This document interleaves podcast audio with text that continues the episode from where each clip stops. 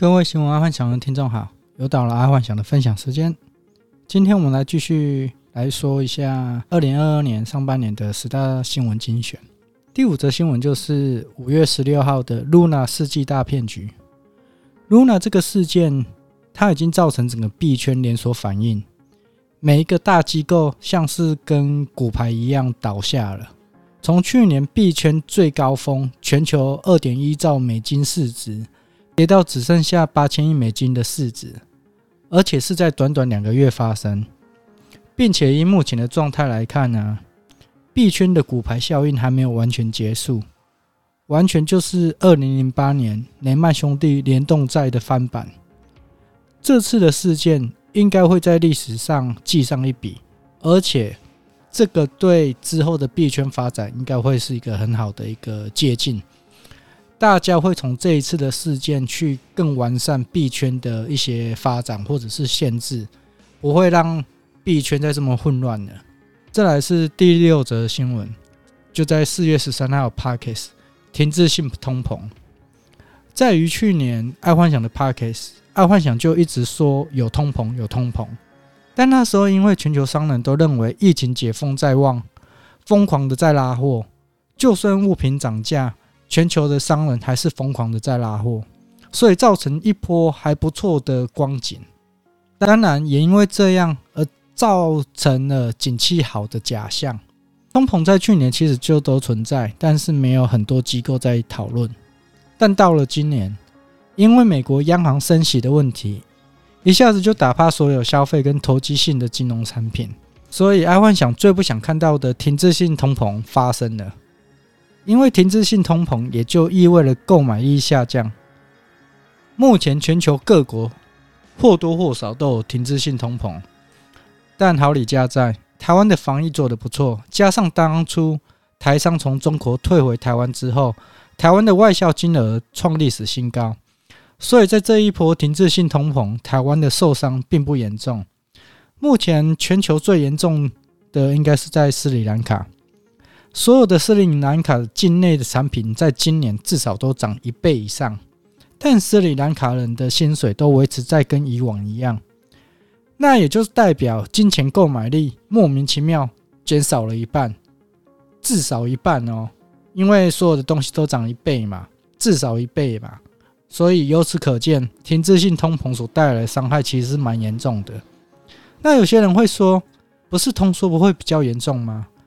其实通缩算严重，但是不会太严重，因为通缩的意思是指产品越来越便宜，便宜到跟狗屎一样，也没有人购买。虽然通缩会造成薪水低落，但却能用少许的金钱就可以买到产品。但以真正最好的状况，还是每年三到五趴的通膨是最好的。毕竟适当的通膨才代表经济是往上走，薪水也往上走。因为你通缩没人要买，你一定是裁员，裁员就是薪水会变少嘛，啊，但是相对的，你的产品的价格就是便宜。好，再来是第七则新闻，是在一月二四的 Parkes 杀猪盘，在这个疫情发生这三年，杀猪盘的事件真的越来越多，尤其是爱情诈骗。在这三年当中，因为有很多的实体社交活动都没有，所以都在网络上进行社交活动。这也就衍生出很多的爱情杀猪盘。爱情杀猪盘是所有诈骗当中很没道德的一件事情，因为骗钱就算了，就当上一次课。但往往在爱情诈骗之后，被害人他们是走不出来的。所以，如果身边的朋友有疑似被爱情杀猪盘的事件，最好拉他们一把，因为爱情杀猪盘一旦陷下去之后，基本上就完蛋了。再来是五月二十三号的保险公司出大事了，这是疫情关系造成很多保险公司赔大钱，甚至是倒闭。这肯定之后会转嫁到消费者身上，并且这一次新冠病毒很明显就是针对三高族群，那也就代表之后，那也就代表之后对于慢性病照顾的保险肯定会越来越贵。所以，假设还没有买终身医疗险的，赶赶紧去买，之后肯定会越来越贵。另外，就是如果认为终身医疗险很贵，买不下手的话，那就去买保障到七十五岁的医疗险，大概可以便宜一半。但不管是买终身医疗险，还是只保障到七十五岁的医疗险，大约都是要投保二十年才会约满。像爱幻想的小孩就是保意外跟终身医疗。至于小孩要不要保人寿险，其实爱幻想基本上是觉得不用的。